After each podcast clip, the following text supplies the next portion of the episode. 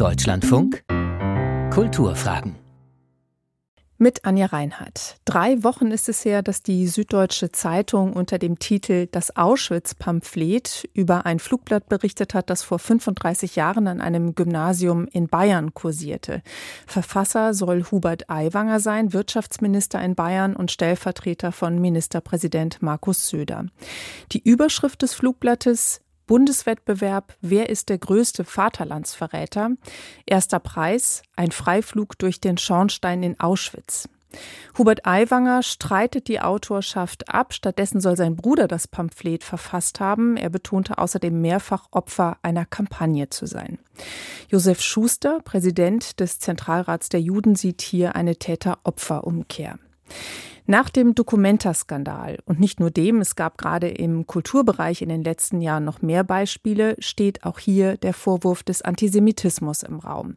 Sind alle Fälle gleich oder müssen wir schärfere Trennlinien ziehen? Darüber sprechen will ich in diesen Kulturfragen mit Mosche Zimmermann, Historiker für deutsche Geschichte, Antisemitismusforscher, Autor zahlreicher Bücher.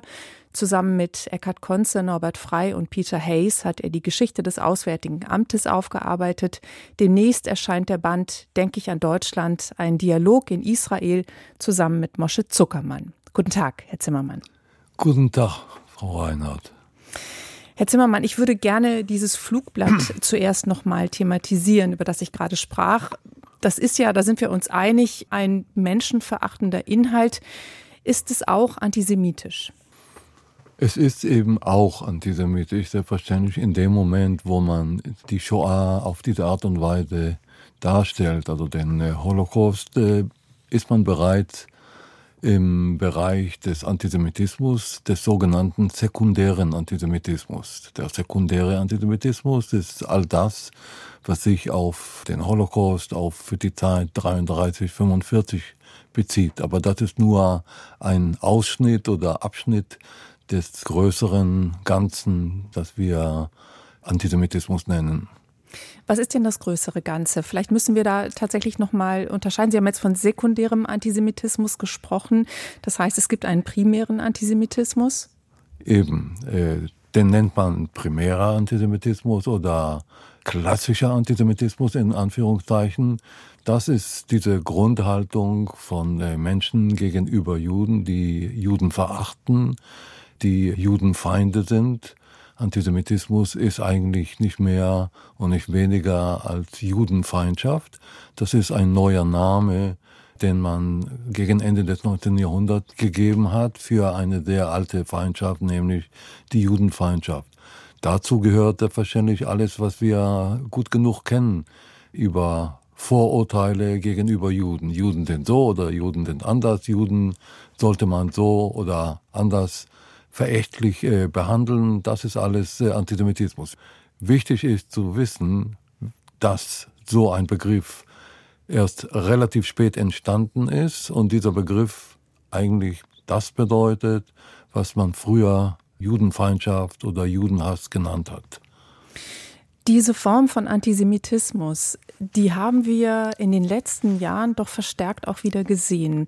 Und zwar auch im Zuge ähm, der Demonstrationen gegen die Corona-Maßnahmen. Wo sehen Sie da den Zusammenhang? Also da ging es ja auch wieder um die jüdische Weltverschwörung, ähm, die angebliche und ähm, eben genau diese sehr alten Vorurteile. Vorurteile muss man irgendwie aktivieren, benutzen, verwenden für bestimmte Zwecke.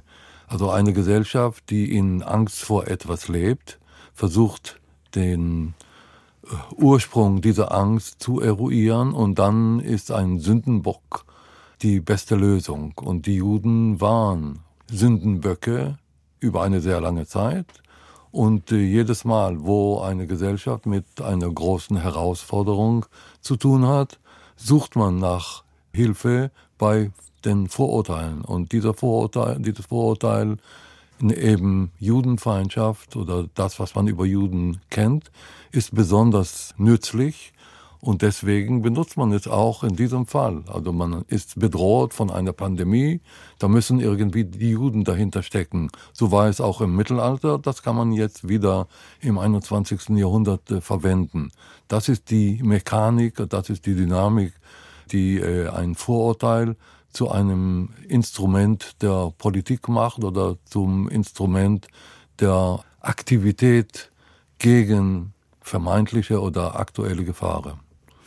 Haben Sie den Eindruck, dass wenn knapp 60 Prozent der Befragten die Entscheidung von Ministerpräsident Markus Söder, Hubert Aiwanger im Amt zu behalten, äh, befürworten, dass es da vielleicht auch genau daran hapert, eben auch an der Bildung, zum Beispiel in Schulen? Das ist eine sehr komplexe Frage. Also man muss ja sehr verständlich verstehen, weshalb 60 Prozent der Befragten dieser Meinung sind. Also zum Teil sind es Leute, die denken, okay, für die Politik oder aus dem Standpunkt der Politik ist das richtiger als die Alternative.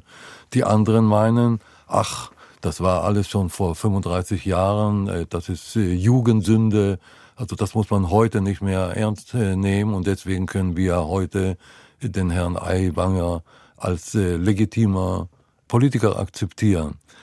Das ist eben das Problem hier. Das ist hier nicht der typische Fall von Antisemitismus, den man hier dargestellt hat. Also das ist der sekundäre Antisemitismus zum einen. Zum anderen ist es etwas, was vor einer Generation passierte. Man sieht nicht den Zusammenhang zu dem, was heute passiert. Man kann davon ausgehen, dass, obwohl Herr Aiwanger davon äh, ausgeht, dass er nicht mehr Antisemit ist, dass äh, die Überreste des Antisemitismus doch bei ihm geblieben sind. Und ganz bestimmt auch bei seinen Anhängern. Also die, wenn die Anhänger das so akzeptieren, was er ihnen als Reue darstellt, dann äh, hapert es mit dem Verständnis von dem, was Antisemitismus ist oder was eigentlich Demokratie oder Demokratiegefährdung ist. Das ist ein besonderer Fall und deswegen war ich oder waren wir dagegen, also das alles unter der Überschrift äh, Antisemitismus bekämpfen äh, zu äh, einzuordnen. Das ist viel mehr, viel breiter, viel komplizierter. Es gibt klare Fälle, wo man Antisemitismus vor Augen äh, äh, zu sehen bekommt, wie zum Beispiel der Überfall auf die Synagoge in Halle vor vier Jahren, also das ist klar. Da steht jemand und sagt, ich bin überzeugt, dass die Juden schlimm sind und dass ich Juden bekämpfen muss. Da sieht man die breite Palette seiner Behauptungen, seiner Vorurteile. Das ist ein klarer Fall von Antisemitismus. In unserem Fall Aiwanger und seine Schulranze. Also das ist etwas, was komplexer ist und deswegen äh, viel leichter zu benutzen, wenn man von der Diskussion um den echten Antisemitismus ablenken will. Das ist ein Fall, der sich in eine, gerade im Kulturbereich, wobei das natürlich jetzt der Bereich der Politik wäre, einreiht in, sagen wir mal, eine öffentliche Debatte, in der es um Antisemitismus geht. Und wie gesagt, im Kulturbereich gab es da doch viele Beispiele. Sie haben jetzt im Mai einen offenen Brief mit unterzeichnet, der Kulturstaatsministerin Claudia Roth verteidigt, weil sie angeblich die Bedenken über Antisemitismus im Kulturbetrieb nicht ernst nehme. Das war der Vorwurf und Sie haben sich dagegen gewehrt. Was stimmt denn an dem Vorwurf nicht? Man muss selbstverständlich hier noch eine andere Variante des Antisemitismus mit hineinbeziehen in diese Diskussion. Es gibt den sogenannten Israel bezogenen Antisemitismus. Das also heißt Kritik an Israel überhaupt. Das ist die Frage, ob es das heißt. Also ja. wir haben den klassischen, den primären Antisemitismus, den sekundären Antisemitismus. Beide haben wir schon besprochen. Und jetzt kommt noch eine dritte Variante oder eine dritte Kategorie, nämlich den israelbezogenen Antisemitismus. Das heißt, überall, wo irgendwie Israel thematisiert werden kann, kann auch der Verdacht entstehen, hier geht es um Antisemitismus, weil Israel kritisiert oder angegriffen wurde. Und hier muss man sehr vorsichtig sein. Der klassische Antisemitismus hatte mit Israel nichts zu tun gehabt. Also wie gesagt, vor 150 Jahren gab es noch keinen äh, Staat Israel, gab es noch keine jüdische Bevölkerung, die zionistisch war. Das kam erst später, genauso wie die Shoah dazu geführt hat, dass man den sekundären Antisemitismus definiert hat. So ist es auch mit der Beziehung zwischen Israel und Antisemitismus. In dem Moment, wo Israel angegriffen oder kritisiert wird, auf der Grundlage der Vorurteile, also alle Juden sind so oder Juden sind typisch für etwas, dann befinden wir uns im Bereich des Antisemitismus. Aber meist, und das ist äh, heute ziemlich klar, ist die Kritik an Israel ohne Beziehung zum Antisemitismus. Also wenn man Israel dafür kritisiert, dass äh, es besetzte Gebiete beherrscht und besitzt seit langem, dass die Palästinenser unfair oder unmenschlich behandelt werden, das ist an und für sich kein Antisemitismus. Nur in dem Moment, wo man sagt, also typisch für Juden, dass sie eben andere Völker nicht fair behandeln, dann sind wir im Bereich des Antisemitismus. Und die Vorwürfe auch gegen äh, Claudia Roth gingen eher in diese Richtung. In dem Moment, wo man Israel kritisiert, steht selbstverständlich die israelische Politik, äh, also allen voran Ministerpräsident Netanyahu selbst und schreit, hier ist ein klarer Fall von Antisemitismus. Das tut auch der äh, israelische Botschafter in Deutschland sehr oft. Und das ist eine Art von Vorwurf, die erstens unfundiert ist und ein klares Ziel hat, eben die Gegner von Israel oder die Kritiker der israelischen äh, Politik einzuschüchtern äh, oder lahmlegen und dagegen wehrt man sich äh, als Historiker oder Soziologe oder wer auch immer, der Bescheid weiß, was eigentlich die Essenz des Antisemitismus ist. Ich will Antisemitismus in keinster Weise verharmlosen, aber wenn ich Sie richtig verstehe, hat der Vorwurf des Antisemitismus auch eine Funktion. Eben deswegen, weil die Welt die radikalste Art von Antisemitismus schon erlebt hat, nämlich die Shoah, den Holocaust, die sogenannte Endlösung. Weiß man Bescheid, das ist ein schwieriges Terrain. Und wenn dort der Vorwurf kommt, gegen jemand wegen Antisemitismus, weiß man Bescheid. Man ist angeblich auf dem Weg neu zu Auschwitz oder zu etwas. Und das ist eben die Aufgabe manchmal, wenn man diesen Vorwurf ausspricht. Und die israelische Politik tut das sehr oft, weil das äh, eine Art von Abwehr ist gegen Anschuldigungen oder Kritik an die israelische Politik. Das äh, taten israelische Politiker schon vor Netanyahu, aber das ist äh, jetzt mit dieser rechtsorientierten Regierung, die wir haben, gang und gäbe. Das heißt, es hat eine Funktion, eine politische Funktion und da muss man sehr vorsichtig damit umgehen. Der Antisemitismus ist eine große Gefahr und in dem Moment, wo das inflationär als Vorwurf benutzt wird, sehr oft auch ohne Grund, ist eigentlich die Öffentlichkeit verunsichert über das, was eigentlich Antisemitismus ist. Und dort, wo tatsächlich Antisemitismus zum Vorschein kommt, ist man nicht mehr in der Lage, sich dagegen zu wehren. Und das ist äh, die Aufgabe der Leute, die so einen Aufruf unterschreiben, die Leute darauf aufmerksam zu machen. Gerade deswegen, weil wir Antisemitismus bekämpfen wollen, weisen wir darauf hin, dass manchmal der Vorwurf eigentlich nur eine politische Taktik ist und nicht eine Anschuldigung oder ein Vorwurf, der auf der Grundlage von Fakten und echte Kenntnisse äh, ausgesprochen wird. Hm. Ich möchte da noch mal ein konkretes Beispiel äh, in den Raum stellen. Die Frage ist ja, und das hat man ja bei der Documenta eben auch gesehen, wie geht man dann aber um mit Kunstwerken, die eindeutig antisemitische Inhalte haben? Also es gab dieses äh, sehr große Plakat, das ausgestellt wurde, später verhängt, dann abgebaut, auf dem eindeutig israelische ähm, Soldaten waren es, glaube ich, zu sehen waren, die ein Schweinsgesicht oder eine Schweinsnase hatten. Das ist eindeutig antisemitisch. Also insofern, was ist der richtige Umgang damit? Weil Sie können sich sicher erinnern an die Debatte, die darauf folgte und auch an die personellen Konsequenzen. Das ist ein Fall, der zeigt, weshalb man, bevor man die Diskussion um Antisemitismus zum Politikum macht, darüber nachdenkt, was Antisemitismus ist.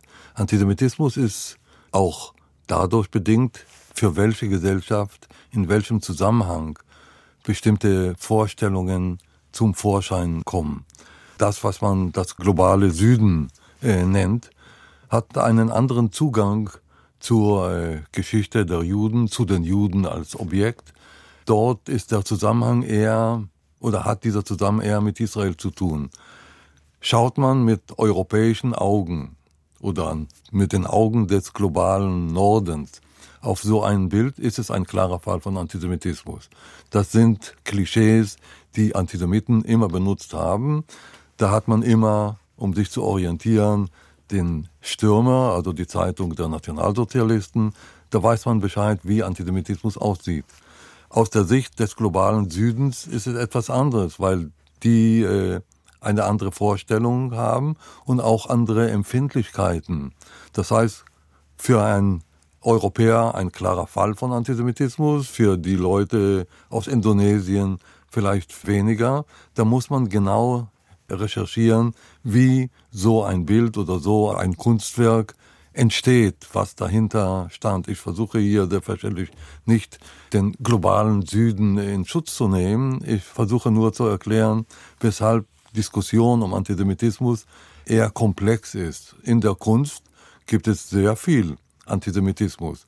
Schaut man, wie ich bereits erwähnt habe, auf die Zeitung Der Stürmer, eine nationalsozialistische Zeitung, schaut man auf Zeitungen aus der Zeit des äh, Kaiserreichs in äh, Deutschland oder der Dreyfus-Affäre in Frankreich, da findet man sehr viele Kunstwerke oder mindestens Äußerungen, die man als Antisemitismus bezeichnen kann. Da muss man hellwach sein. Aber man muss im selben Atemzug verstehen, dass Antisemitismus oder solche Vorstellungen, Bilder, Klischees in verschiedenen Kulturen unterschiedliche Reaktionen erzeugen. Ich nehme jetzt ein Beispiel. Ein Kollege von mir ist Japanolog, einer der wichtigsten Japanologen wahrscheinlich weltweit. Und er hat eben erklärt, welche Rolle spielt Weltverschwörung der Juden bei Japaner. Er sagte, die Deutschen im, im Dritten Reich versuchten den Japanern klarzumachen, wie äh, gefährlich der Jude als Feind ist. Die sind eben hinter dieser Weltverschwörung. Die versuchen, die Welt zu beherrschen. Die Reaktion in Japan, so der Kollege war eine ganz andere als die der Europäer. Also wenn ein Volk so erfolgreich ist, so begabt ist, dass er die Welt beherrschen kann, haben wir für, für dieses Volk nur Sympathien, keine Verachtung. Das heißt, es kommt immer im Zusammenhang mit der Kultur der Gruppe, zu der diese Äußerung oder in der diese Äußerungen gemacht wurden. Eine komplexe Sache und deswegen muss man immer auf der Hut sein, bevor man inflationär, also mit dem Vorwurf Antisemitismus, eine Debatte entfesselt.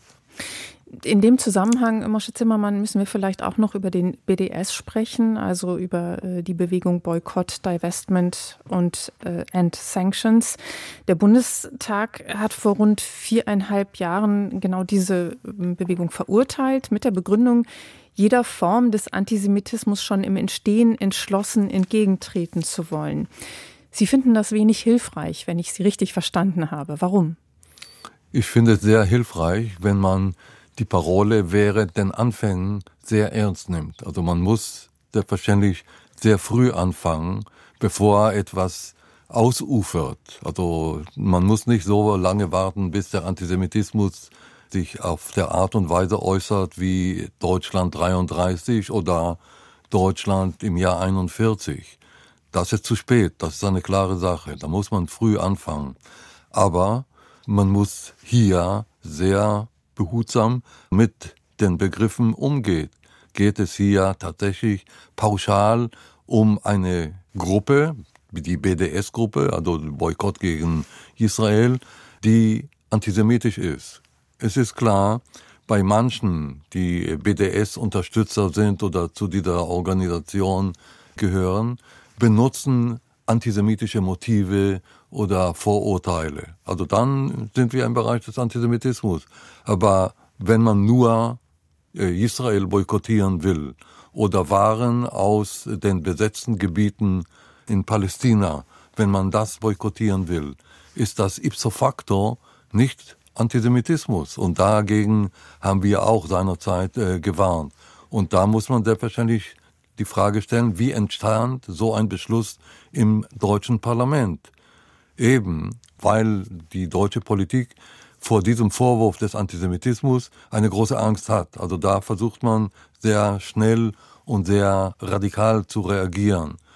Und die Initiative war hier, und das ist ja so paradox, die Initiative war eine Initiative der AfD, eine Partei, in der der Antisemitismus, so die Umfragen, am ehesten verbreitet ist. Aber diese Partei stellt sich als Freundin Israels dar, also die Freundschaft der Rechtsradikalen in Israel und der AfD ist ja eine bekannte Sache. Und die haben einen Entwurf gemacht für einen Beschluss. Das setzte die anderen Parteien, die sogenannten Systemparteien, unter Druck. Und da haben die nachgezogen und einen Entwurf gemacht und dieser Entwurf wurde nachher zu einem Beschluss. Da sieht man, wie man in Zugzwang kommt, wenn man Antisemitismus bekämpft, ohne genau nachzudenken, ob man mit Antisemitismus so pauschal zu tun hat beim Thema BDS und weshalb ausgerechnet die AfD, diese aufgeklärte Partei, die Initiatorin ist äh, für eine solche Art von Beschluss. Was ist denn der Grund dafür, dass die AfD und die Regierung Netanyahu zusammenarbeiten? Weil eben hier ein gemeinsamer Feind gefunden wurde, angeblich. Also die AfD ist für Israel, weil Israel eigentlich gegen Araber oder gegen Moslems ist. Das ist sehr bequem.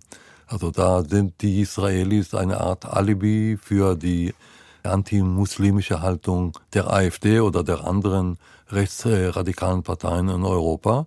Und für Israel ist es sehr bequem, dass in Europa eben die Rechtsradikalen darauf achten, dass man die Palästinenser, die Araber, die Moslems bekämpft oder mindestens versucht, die einzuschränken. Also das ist eine komische Allianz, die äh, besonders gefährlich ist. Die AfD ist ja nicht äh, die einzige Partei, die sozusagen äh, sich solidarisch mit der Regierung Netanyahu erklärt. Es gibt ja ohnehin eine Tendenz der israelischen Regierung, sich mit den mindestens rechtskonservativen Regierungen sich dahin anzunähern. Warum? Da schließt sich der Kreis, kann man sagen. Rechtsradikale in Israel und Rechtsradikale im Ausland äh, treffen sich irgendwie, obwohl diese große Last des Antisemitismus eigentlich dazwischen liegen sollte. Das ist ein Absurd eigentlich. Israel findet Unterstützung bei Rechtsradikalen in Polen, Rechtsradikalen in Rumänien, Rechtsradikalen in äh, Ungarn, in Holland, auch in anderen äh, Ländern. Und die israelische Politik die eben auf die Fortsetzung der Besatzung setzt und eine sehr stark nationalistische Politik äh, betreibt. Also die findet dort die Nähe zu diesen Gruppen. Und so entsteht eben diese absurde Zusammenarbeit. Also AfD-Leute kommen nach Israel, AfD-Politiker und schaffen gute Beziehungen, eigentlich eine Allianz zu den Siedlern oder zu Siedlern in den besetzten Gebieten und zu anderen Politikern in Israel. Das Auswärtige Amt ist noch immer auf der Hut in Israel, zum Glück, aber das hat sich, also diese Tendenz hat sich äh, verbreitet. Beinahe hätte es zu einer Eklat kommen können. AfD-Leute wollten in Yad Vashem in Jerusalem, also in der großen Gedenkstätte zur Erinnerung an den Holocaust, auch offiziell behandelt werden als ganz normale Politiker. Das wurde im letzten Moment vereitelt. Aber so sieht man, dass die Diskussion um Antisemitismus, die Diskussion um die Erinnerung an die Shoah, wenn sie nicht vorsichtig genug, fundiert genug, wissenschaftlich genug durchgeführt wird, dass sie zu absurden Folgen führt. Und davor muss man ja eben warnen sagt der Historiker und Antisemitismusforscher Mosche Zimmermann, mit dem ich in diesen Kulturfragen über alten und neuen Antisemitismus gesprochen habe. Nach uns folgt Kultur heute. Am Mikrofon dieser Sendung verabschiedet sich Anja Reinhardt.